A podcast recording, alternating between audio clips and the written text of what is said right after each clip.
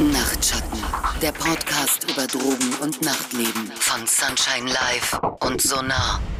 Schön, dass ihr wieder eingeschaltet habt zu einer neuen Folge Nachtschatten, der Podcast über Drogen und Nachtleben.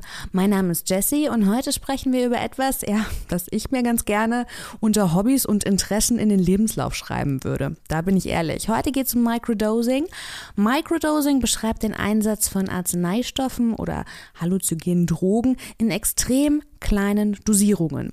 Und dass die Einnahme von Psychedelika zur bewusstseinserweiterten Erfahrung und dadurch auch zu innerem Wachstum führen kann, das macht ja einen Teil dieser Substanzen aus. Zudem werden Psychedelika heute ja in der klinischen Anwendung als Therapeutikum ebenfalls immer häufiger genutzt.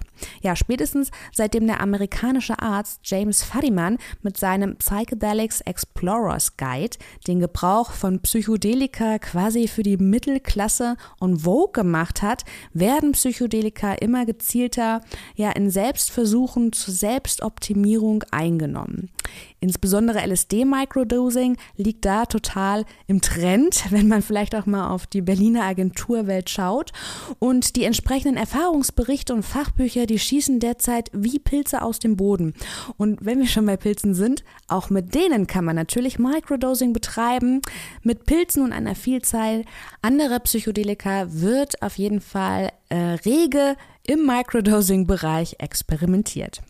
Wir versuchen euch da jetzt einen Überblick zu verschaffen. Mit wir meine ich natürlich den fabelhaften Rü aus dem Sonar-Team und Lukas. Lukas ist unser heutiger Gast. Lukas ist Psychologe und Neurowissenschaftler und Teil der AG Psychotrope Substanzen an der Charité Berlin.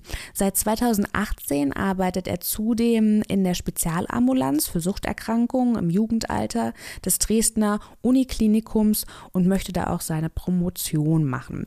Außerdem arbeitet arbeitet er ehrenamtlich für die Mind Foundation in Berlin. Und ähm, Lukas, können wir ganz kurz vielleicht nochmal auf die AG zurückkommen? Das klingt nach einer tollen Arbeitsgruppe. Kann man sich da freiwillig einwählen oder wird man dazu bestimmt? ja, also ich bin äh, tatsächlich auch nur noch so nebensächlich damit assoziiert, weil ich inzwischen jetzt hauptsächlich in Dresden bin, an mhm. der TU und hier meine Doktorarbeit schreibe. Aber ich hatte, das war 2017, bin ich nach Berlin gekommen für meine Masterarbeit und konnte die halt in dieser Arbeitsgruppe schreiben. Und weil wir uns alle gut verstanden haben und gute oder gemeinsame Interessen haben, arbeiten wir immer noch so ein bisschen zusammen. Wir haben jetzt gerade diese Woche wurde tatsächlich ein neues Paper von uns angenommen, die ich noch mit Mitgliedern aus dieser Arbeitsgruppe geschrieben habe. Ähm, genau, das ist so eine große, oder das ist eine Forschungsgruppe an der Charité halt und da ja, bin ich immer noch so ein bisschen mit verbunden. Genau. Das ist schön, wenn du jetzt sagst, dass äh, Psychedelika euch irgendwie verbinden. Dann ähm, kannst du ja sicherlich vielleicht zum Einstieg ganz kurz erzählen, was so ein bisschen das Prinzip des Microdosing ähm, eigentlich ist. Was versteht man denn genau darunter? Ja, das ist eine gute erste Frage, weil ich denke, dass schon so die ersten Probleme mit dem ganzen Konzept aufkommen. Es ist nämlich nicht so hundertprozentig klar, was genau darunter fällt oder nicht.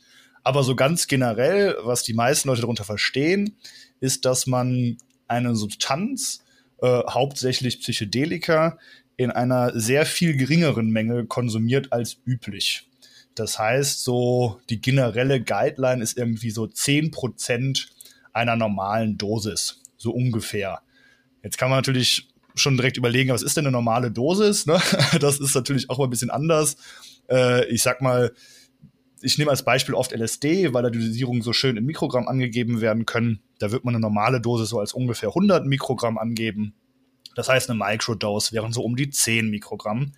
Aber das ist auch ein bisschen variabel. Also ich würde mal sagen, da muss man sich nicht ganz streng dran halten an diese 10 Prozent. Es sind so 10 bis 20 Prozent der normalen Dosis, würde ich sagen, die da so runterfallen. Ähm, genau, also ja, diese kleinere Dosierung und die Idee ist auch wirklich, dass man gar nichts von diesen normalen Effekten der Substanz erlebt. Also es geht gar nicht um die äh, visuellen oder auditiven Veränderungen oder so, sondern es geht so um darum, ganz bestimmte Effekte hervorzurufen, die aber einen immer noch dazu ermöglichen, so durch den Alltag zu kommen. Also die Leute wollen auch zur Arbeit gehen und wollen Auto fahren können und so weiter. Ich finde immer ganz toll ist das beschrieben. Es gibt ein Buch aus den USA, ich habe leider den Titel der Autorin vergessen, wo sie von ihren Microdosing-Erfahrungen berichtet und da beschreibt sie das als a very good day. Also man hat einfach einen guten Tag, so beschreibt sie das.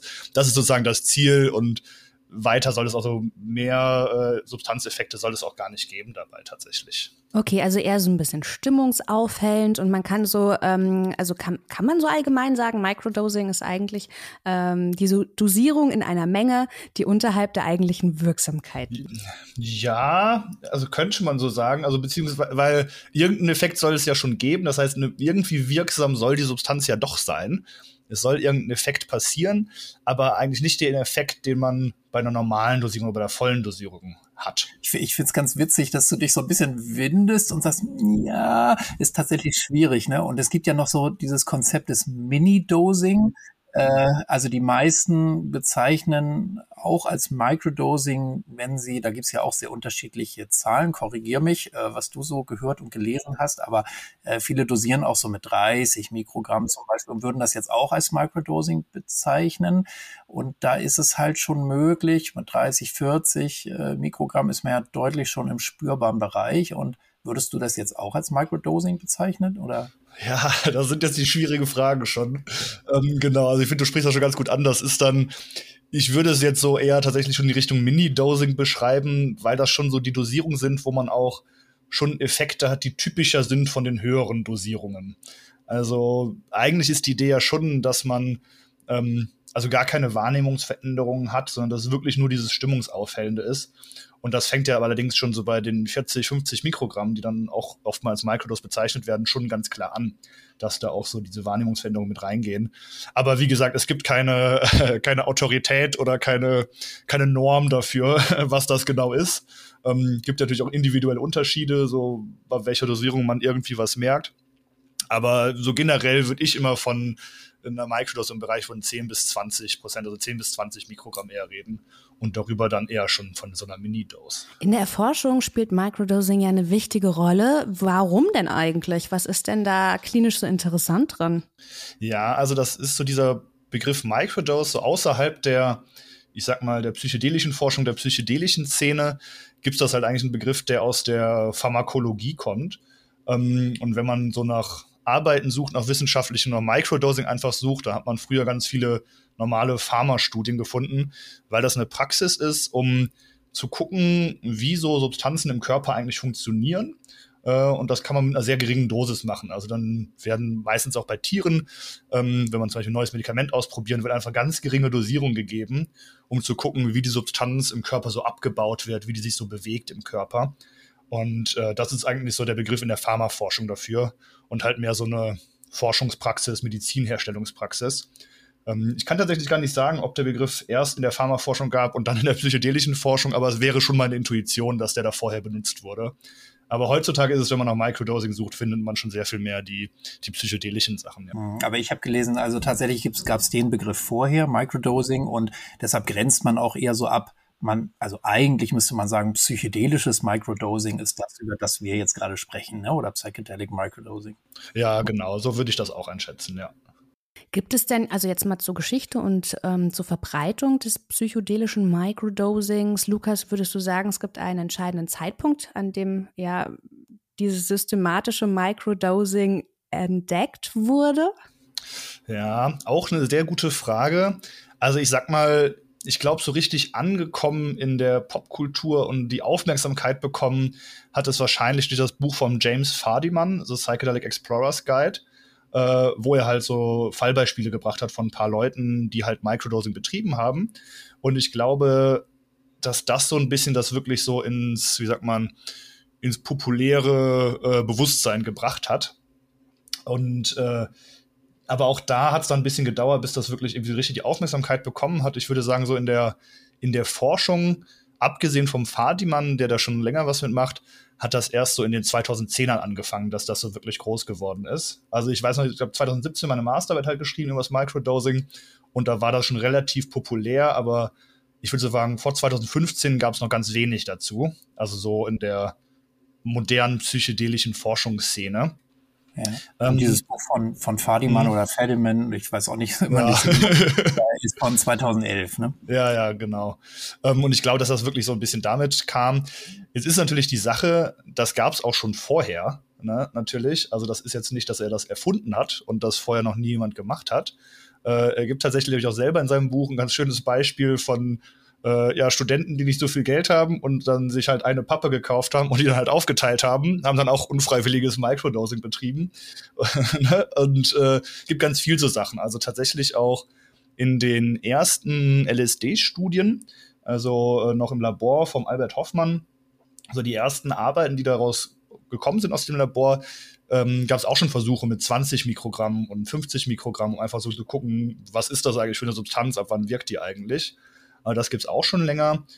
Und dann natürlich nochmal im ganz anderen Kontext, ähm, so im rituellen Kontext, so wenn man medizinische, äh, pflanzliche Psychedelika jetzt nimmt, die ja schon sehr viel länger konsumiert werden, auch da gibt es sicherlich einiges an Erfahrungen mit Microdosing. Ne? Also wenn man als Gesellschaft über mehrere hundert Jahre eine Substanz irgendwie schon konsumiert dann gab es wahrscheinlich auch da schon viele Experimente mit geringeren Dosierungen oder halt auch sehr hohen Dosierungen. Also das wird da sicherlich auch vorgekommen sein, denke ich. Jetzt mal zur Verbreitung. Du hattest eben schon gesagt, also wenn man oder vielleicht von meiner Erfahrung oder von meiner Wahrnehmung her so ein bisschen ähm, Microdosing hat man früher so ein bisschen dieser ganzen Hippie-Bewegung zugeordnet.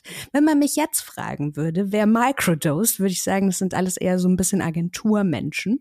Ich finde es auch richtig populär geworden in den letzten Jahren. Aber wer praktiziert denn eigentlich Microdosing? Hast du da vielleicht ähm, andere Erkenntnisse als jetzt ich mit meiner subjekt äh, subjektiven Wahrnehmung? Also ich muss sagen, erstmal so intuitiv teile ich deine Wahrnehmung auch auf jeden Fall, ähm, dass das sich sehr stark gewandelt hat. Ähm, und diese, ich glaube, das liegt ganz stark daran, einfach wie so die Berichterstattung darüber ist. Also wenn man sich so anguckt, wie das so in Zeit, Zeitungen und Zeitschriften berichtet wird, ist es immer irgendwie als Brain Doping, als äh, der neue Kaffee, das macht einen schlauer, intelligenter und besser, effektiver auf der Arbeit. Weshalb das äh, halt so auf mich auch sehr stark wirkt, als wäre das wirklich eine, also eine Praxis, die dann auch in so im Arbeitsumfeld mehr angewandt wird.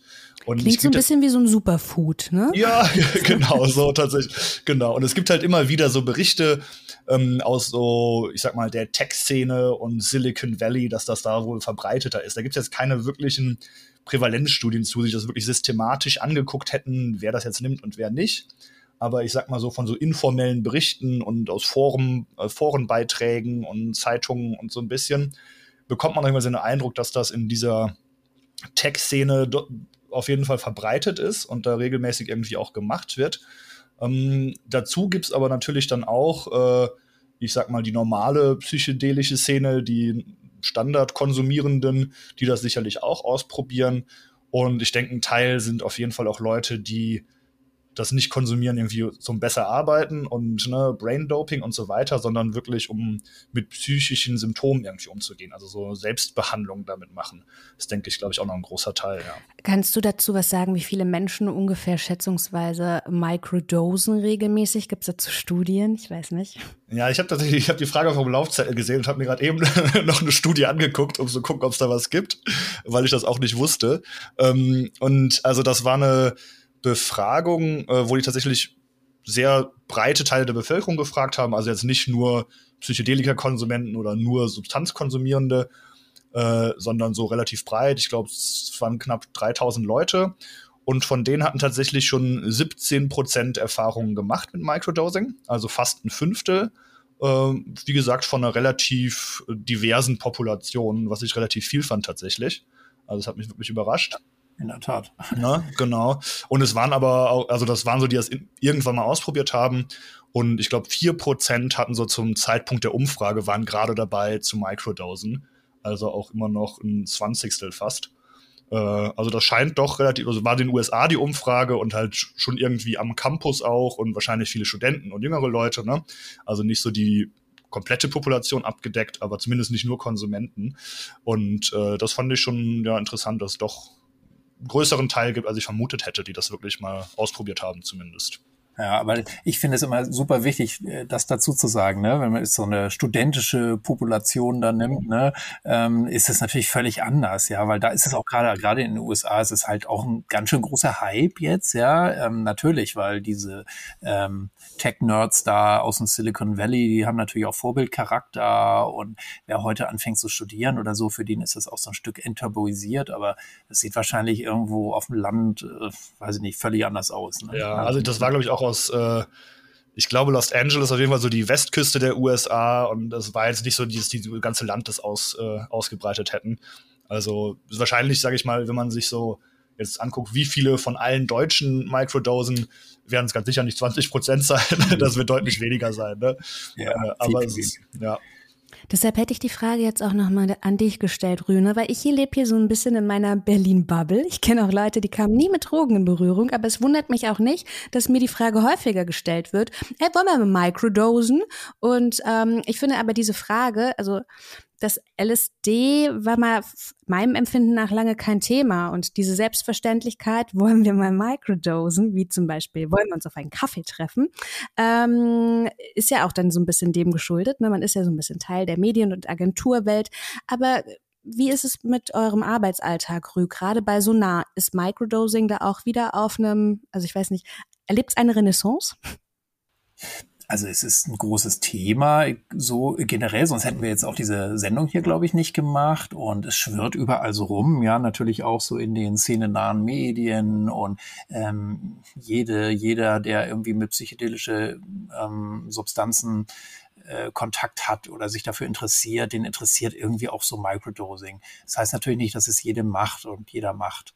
Und jetzt tatsächlich so in unserem Arbeitskontext spielt das eigentlich nicht so die Rolle, weil da geht's ja wirklich um Rauscherfahrung. Also die Leute, man geht hier aus irgendwie und äh, macht irgendwie durchtanzte Nächte oder in den durchtanzten Nächten, da spielt natürlich jetzt wirklich so eine Abfahrt ähm, eine größere Rolle und besondere Wahrnehmungsveränderungen, die man auch erleben will und wirklich hohen Energie, ähm, ja, Zufuhr, die man sich so einflößen will und weniger so dieses softe, ähm, selbstoptimierende, sehr kontrolliert gebrauchende ähm, Potenzial, was vielleicht Microdosing hat. Aber ich hätte mir gedacht, weißt du, ähm, es kann natürlich eventuell eine emotionale Abhängigkeit haben. Wenn ich jetzt ein super cooler Creative Director bin und mir denke, dass all meine kreativen Ideen nur dem Microdosing zu verdanken sind, das kann ich mir ja einbilden. Wir haben ja in der LSD-Folge schon gehört, dass dieses Nachlegen ohne Pause machen ohnehin irgendwann effektlos ist. So, ich bin, weiß das aber vielleicht nicht und da kommt der Placebo-Effekt dazu, dann begebe ich mich ja vielleicht in eine emotionale Abhängigkeit, dass ich mir denke, okay, ich brauche das an jedem Arbeitstag, um meine total genialen Einfälle zu haben. Weißt du, was ich meine? Hätte ja sein können, dass irgendjemand zu euch kommt und sagt, ja, oh, ich möchte das nicht mehr, ich bin schon seit halbem Jahr Microdosen oder so. Ja, also ich finde es ein super Beispiel auch dafür, wie wackelig eigentlich dieses Konzept der Abhängigkeit auch ist. Ne? Also äh, hier sind wir jetzt offensichtlich, man hat ja keine Entzugserscheinungen klassischerweise und es gibt da also sehr subtile, wenn überhaupt Effekte, spürbare Effekte, wenn man jetzt wirklich Microdose. Aber grundsätzlich kann man natürlich von ganz vielen Verhaltensweisen oder Substanzen auch abhängig sich machen, ja, oder vom Fernsehen oder von Serien gucken oder so. Also äh, genau, das finde ich ganz schwierig, ja. Ähm, da gibt's auch so ein Konzept zum Beispiel, dass man so Probleme oder so die Beobachtung, dass es eben, dass viele Leute auch so Probleme umschiffen oder verdrängen dadurch, dass sie halt irgendwie sich so ein bisschen so in solche rettenden Häfen äh, begeben. Ne? Und das hat gar nichts mit klassischer Abhängigkeit zu so, tun, sondern einfach so ablenkende Verhaltensweisen. Tja, aber wie das jetzt so mit den Effekten aussieht, dazu haben wir ja Lukas eingeladen, weil das finde ich nochmal ganz spannend jetzt auch. Ähm, welche Effekte? Hat das jetzt wirklich positive Effekte oder kannst du wirklich auch von so einer pharmakologischen oder medizinischen Abhängigkeit sprechen? Wäre ich eher skeptisch, oder? Ja, also ähm, ich finde das ein ganz guter Punkt, den du reingebracht hast, dass dieses Konzept der Abhängigkeit da gar nicht so super drauf passt immer, weil das halt also es gibt es natürlich, wie die Jessie das ja auch beschrieben hat, dass Leute sich da so drauf verlassen, dass sie das immer machen müssen, oder das Gefühl haben, die müssen das immer machen, um vielleicht auf der Arbeit kreativ zu sein oder auch mit irgendwelchen Symptomen irgendwie gut klarzukommen. Aber ich sehe das mehr eigentlich wie so eine Verhaltensabhängigkeit als wirklich eine substanzgebundene Abhängigkeit, weil da dieser pharmakologische Effekt, wie du schon angesprochen hast, einfach äh, ganz anders ist und eigentlich auch kaum vorhanden ist. Also es gibt zum Beispiel auch Pharmakologen, die dem ganzen Microdosing sehr kritisch gegenüberstehen, weil die meinen, ja, bei so einer Dosierung, da passiert ja eigentlich gar nichts. also da gibt es eigentlich gar nicht so viel, was da los sein könnte. Ähm, und wie du schon erwähnt hast, so klassische Sachen äh, wie Entzugsentscheidungen und so treten da auch nicht auf. Und was dann dazu kommt, ist natürlich auch diese Toleranzsache, die ja bei den Psychedelikern sich sehr schnell aufbaut. Das heißt, wenn jemand wirklich jeden Tag microdosen würde, äh, würde das so theoretisch, sollte das zumindest äh, irgendwann nicht mehr funktionieren, weil man eine erhöhte Dosissteigerung bräuchte. Ja, also ich würde sagen, aus diesem, ja, diese Abhängigkeit, das kann es geben, ist aber da dann eher sowas wie eine Verhaltensabhängigkeit, also zum Beispiel sowas wie Shopping oder so, als wirklich eine substanzgebundene Abhängigkeit, denke ich. Okay, aber jetzt nochmal ganz ähm, konkret gefragt. Wir hatten ja als Ziele von Microdosing, hattest du ja schon genannt, ne? man möchte diesen Good Day, einen besonders energetischen Zustand, einen klaren Zustand. Ähm, man denkt auch, das kreative Potenzial sei ausgeprägter. Rü hatte auch genannt, dass vielleicht stärker zur Selbstreflexion, ne, dass man so klein dosiert, das ist alles nicht gegeben. Also hast du gerade gesagt, es ist im Prinzip wirklich alles, ähm, hat keinen messbaren Effekt. Also ist mehr oder weniger ein Placebo-Effekt. Ja, das ist natürlich, das ist die, ich sag mal, die Hauptfrage, die spannende Frage momentan der Microdosing-Forschung. Also was ich gerade eben meinte, war, dass es so Pharmakologen gibt, die sagen halt irgendwie, auf die Neurotransmitter kann das bei so geringen Dosierungen eigentlich nicht wirken, aber halt auch keine Studien dazu gemacht haben. Das sind ja nur so Äußerungen. So auf diese psychologischen Sachen, wie sich das jetzt wirklich äußert, ob die Effekte wirklich da sind, das, wie gesagt, ist wirklich so die Knackpunktfrage.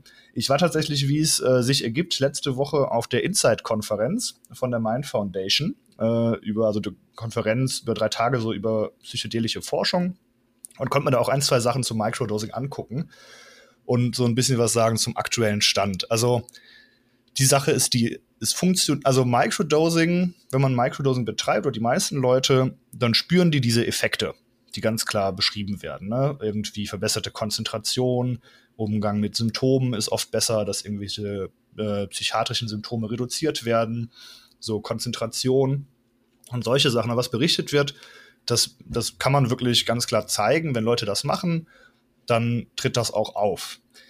Die Sache ist jetzt aber, dass das ganz stark von diesem Placebo-Effekt und diesen Erwartungen abhängt. Also es gab zum Beispiel eine Studie, die gezeigt hat, dass diese, Ab diese Erwartung am Anfang, bevor man damit anfängt, ganz klar hervorsagt, wie stark der Effekt ist. Und auch, dass es ähm, in Placebo-Gruppen, also wo die Leute was bekommen haben, was überhaupt nicht psychoaktiv sein kann, auch relativ ähnliche Effekte gesehen haben. Das heißt, auch da äh, gab es irgendwelche Verbesserungen, äh, die also dann nur mit dieser Erwartung zusammenhängen.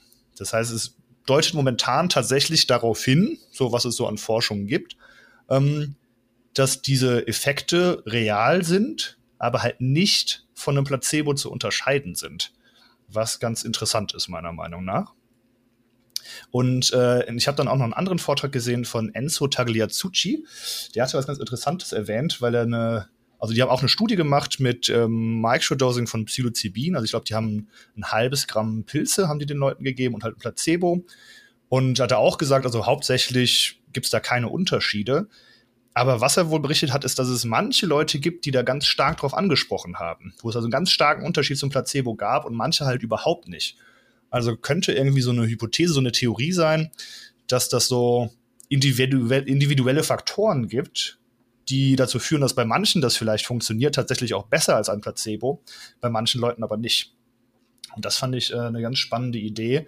Ist natürlich die Frage, was sind diese individuellen Faktoren, die dazu führen, dass jemand darauf gut anspricht oder nicht. Und das ist, äh, ja, das steht noch in den Sternen sozusagen. Das ist jetzt wirklich was für die Zukunft zum Rausfinden. Das ist auf jeden Fall ein sehr, sehr spannendes Thema. Ne? Es geht ja auch so ein bisschen Hand in Hand mit dem, dass man oder mit der Theorie, dass wenn man das richtige Mindset hat, man im Prinzip auch alles erreichen kann. Und wenn man sich denkt, okay, das richtige Mindset wird jetzt ausgelöst durch eine Substanz, die vielleicht aber keine nachweisbare Wirkung hat, aber ich mich selbst in dem Moment in diesen Zustand versetze, hm, dass ich die, mir den Tag so angenehm gestalten kann, jetzt in dieser Erwartung, das ist dann auch wirklich so ein bisschen wie die selbst erfüllende Prophezeiung im Prinzip. Prinzip. Ne? Ja, genau. Also das ist, scheint tatsächlich für die meisten Effekte, zumindest auch diese psychologischen Effekte von Microdosing, so zu sein, dass es wirklich ganz stark damit zusammenhängt, dass man halt darauf vorbereitet ist, dass man das erwartet, dass man meistens schon weiß, was man genau erwartet, was man damit erreichen will und äh, das wirklich dazu führt, dass man diese Effekte sieht. Ne? Also wie gesagt, ich finde das immer noch spannend, immer zu sehen, wie gut das auch oft funktioniert. Also wenn man sich so die Studien anguckt, sieht man wirklich ganz klare Vorher-Nachher-Effekte, vor dem Microdosing irgendwie stärkere Symptomatik und danach halt weniger. Aber dann eben auch beim Placebo und da wirklich nicht groß unterschiedlich. Also das scheint wirklich zum Großteil diese Erwartungshaltung zu sein, mit der da rangegangen wird. Mhm. Gibt es denn auch negative Effekte oder Risiken beim Microdosing? Du hast schon gesagt, die Abhängigkeitsgefahr ist nicht so groß. Gibt es trotzdem irgendetwas, was ähm, sich negativ auswirken könnte? Ja, also ich denke, da gibt es ähm, ein paar Sachen. Äh, also wenn man so Umfragen macht, dass die Leute meistens selber angeben als größte Gefahr, sage ich mal, ist tatsächlich, äh, dass es illegal ist. Ja? Die Kriminalisierung ist für die, sag mal, die Leute, die es betreiben, so das größte eingeschätzte Risiko. Ähm, was es aber auch gibt, was ich persönlich eigentlich als ein großes Risiko einschätze, ist, dass man sich ein bisschen vertut mit der Dosierung. Äh, und das kann immer mal wieder vorkommen. Also wenn man, also was auch damit zu tun hängt, welche Substanz man jetzt wie microdosen will. Äh, wenn man zum Beispiel, sage ich mal, eine Pappe hat und dann denkt man, ach, dann schneide ich die einfach in kleine Stücke und nehme einfach nur ein kleines Stück. Das ist ja manchmal die Substanz da drauf nicht wirklich gleichmäßig verteilt. Das heißt, in dem einen Stück könnte dann eine größere Dosierung sein.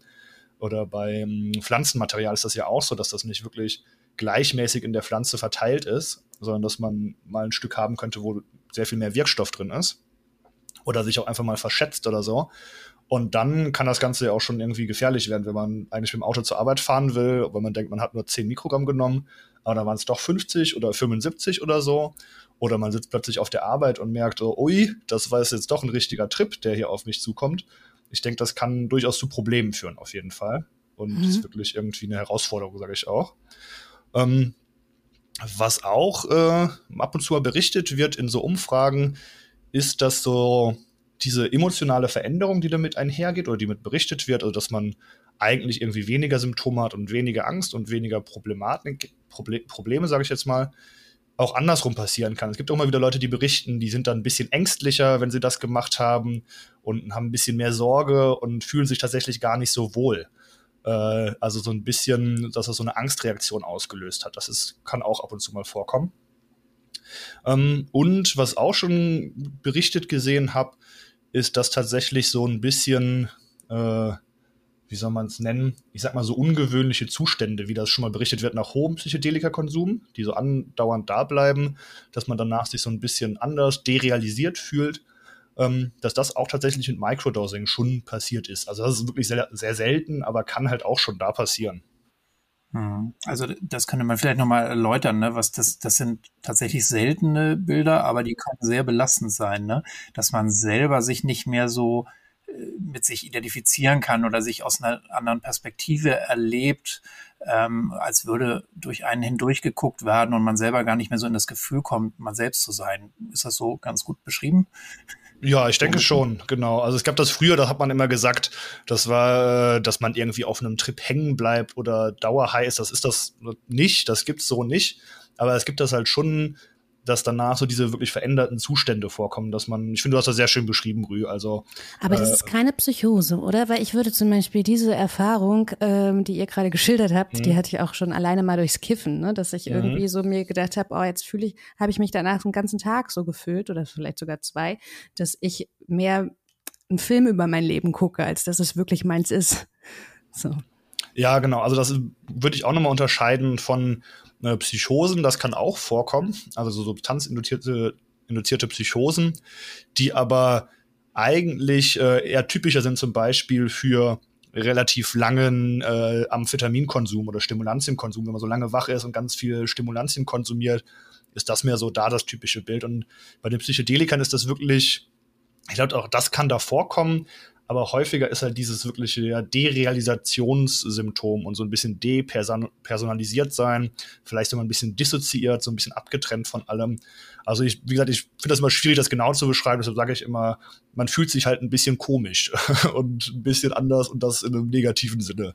Genau, und das ist ja so, eigentlich ist es ja so das Ziel, ne? wenn man Drogen einnimmt, dann will man ja so eine Wahrnehmung verändern. Tatsächlich, das kann ja. sehr entlastend sein. Ne? Also was du jetzt gesagt hast, Jesse, so, ja, man kifft sich irgendwie mal die Birne weg, sag ich mal, und dann erlebt man sich aus einer, ja, da ist man gar nicht mehr man selbst, sondern man erlebt sich mal ganz anders und das kann ja auch irgendwie lustig sein oder es kann auch irgendwie schön sein, da so zu schweben und mal echt abgetrennt zu sein. Das ist für viele bestimmt auch ein Ziel, so, vielleicht bewusst oder unbewusst.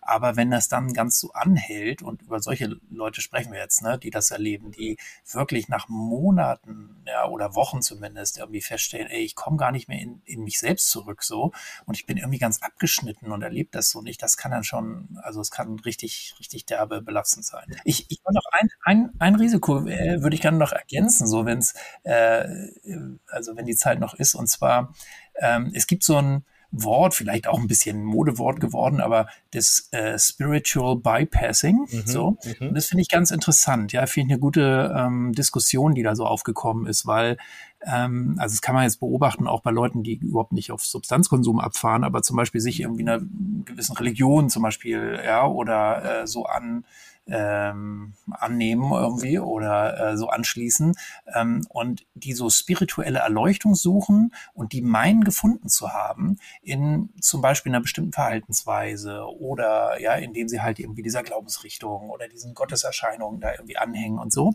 Und das kann natürlich auch so der Fall sein, wenn man jetzt total der Meinung ist, ey, das ist es.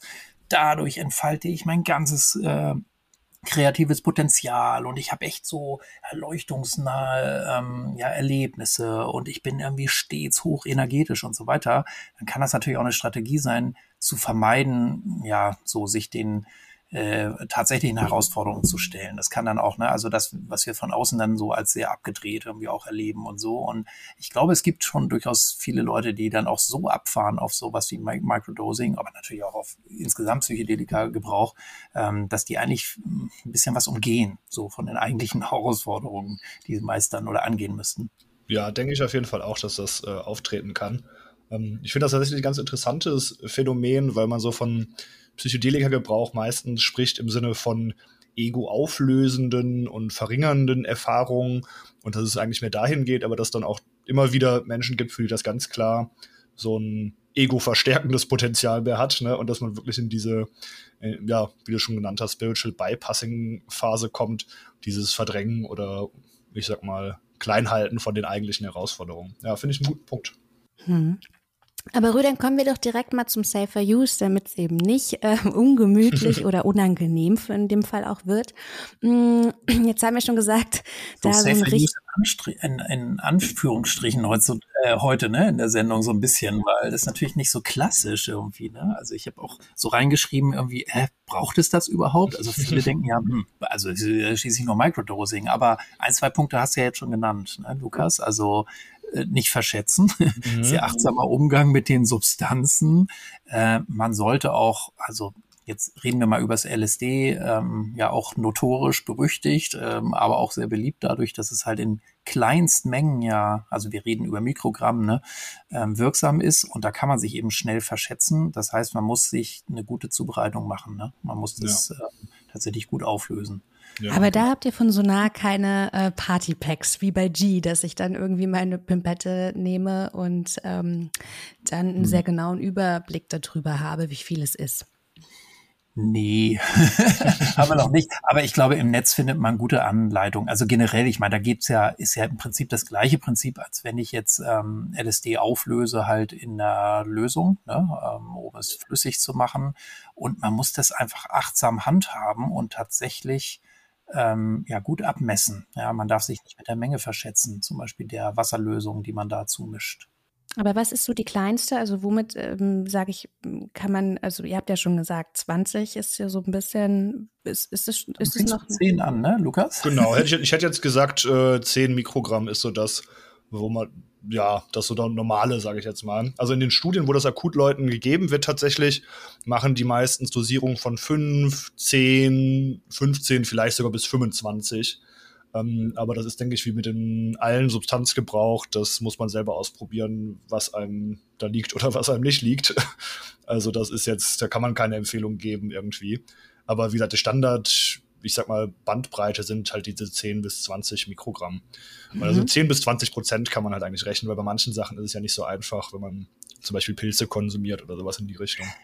Genau, ja. bei den Pilzen vielleicht noch, ne, wie bei allen biogenen Sachen. Also da ist wirklich ein ganz wichtiger Hinweis. Also äh, es gibt so einen klassischen Fehler. Ähm, normalerweise nimmt man irgendwie zehn Pilze und jetzt nehme ich nur einen Pilz. Aber das äh, Psilocybin oder halt eben auch die anderen Inhaltsstoffe, bei Cannabis ist es ähnlich, das verteilt sich sehr ungleich auf diese einzelnen Fruchtkörper zum Beispiel. Das heißt, es kann sein, dass ich einen Pilz erwische, der hat das Dreifache oder ich glaube, da mhm. gibt es noch ganz andere, ja, ganz andere mhm. Spanne sozusagen. Er kann deutlich noch mehr sein ähm, als äh, gegenüber dem nächsten Pilz. So, deshalb ist es ganz wichtig, dass man halt eine äh, gewisse Menge ja, an, an Pilzen eben ähm, zusammen zum Beispiel zermörst, ne, ähm, in einem Mörser aufbereitet und dann halt ähm, gut mischt, durchrührt und ähm, fein abwiegt so mit einer feinen Waage, um da relative Sicherheit über die Dosierung dann zu haben. Da hat man dann so ein ganz gutes Mittel. Ja, genau. Also hatte ich auch noch im Kopf gehabt, gerade als, äh, als guten Tipp. Finde ich sehr wichtig, ja. Mhm. Genau, wo wir jetzt gar nicht drauf eingegangen sind, also es gibt natürlich noch eine ganze Menge andere äh, Substanzen, mit denen auch experimentiert wird, so Microdosing, aber ich glaube, so mit LSD und Pilzen ist es halt das Üblichste natürlich, aber äh, je nachdem, es gibt auch, ja, also ähm, die ganze 2C-Gruppe zum Beispiel, mit der experimentiert wird. Und da muss man natürlich ähnlich handhaben und man muss halt auch mal bedenken, wie sicher kann ich eigentlich sein, dass das, was mir da vielleicht von dem Verkäufer angegeben wird, auch tatsächlich drinne ist. Also es kommt natürlich darauf an, dass man überhaupt erstmal eine guten, gute Stoffqualität hat. Und das ist äh, bekanntlicherweise ja ein großes Problem, weil all diese Stoffe verboten sind. Ja, ja, auf jeden Fall. Was vielleicht noch ganz interessant ist, zu denen, mit welchen Substanzen man das macht, das hatte ich mir in meiner Masterarbeit auch angeguckt, da haben wir auch so eine Online-Umfrage gemacht. Und es ist ganz klar, wie du schon gesagt hast, LSD und Pilze ganz oben. Aber tatsächlich machen die Leute das mit allen Substanzen. Also ich habe da wirklich die wildesten Antworten gesehen, ne? Äh, von DMT zu den ganzen 2C-Sachen, MDMA, Mescalin, Ibuga hat einer in Microdosing mhm. verwendet. Ne? Also alles Mögliche nutzen die Leute mal und probieren das mal aus. So, ja. aber ja, wie du schon sagst, LSD und Pilze sind da so die Klassiker. Ich habe am Wochenende gemerkt, ich sollte Microdosing vielleicht mal im Alkoholbereich anfangen. ne? Das würde mir ganz gut tun. Angefangen zu trinken, schwupps, ich kenne da meine Grenze nicht, kompletter Tisch gefegt. Also Microdosing und Alkohol, das ist mein nächstes großes Projekt. Das ist echt, das ist echt interessant, weil äh, ich glaube ja auch, dass Microdosing auch so viel gemacht wird, weil viele Arzneimittel, ne, also auch so mhm. natürliche Heilmittel und so, die werden ja auch in so hochprozentigem Alkohol aufgelöst, ne? Und dann hat man so eine Pipette und tröpfelt sich da irgendwie drei Tropfen so in den Mund. Und ich glaube, dass auch viel da Placebo-Effekt ist mhm. äh, und vielleicht auch auf den Alkohol zurückzuführen ist, weil der schmeckt einfach super intensiv, bitter. Man wird mhm. erinnert an diese krassen Alkoholerlebnisse, die wir meistens ja auch schon mal hatten und so. Vielleicht ist es auch so eine Art von Microdosing. Jetzt nicht so als solche bezeichnet normalerweise, aber ich finde das gar nicht so fern.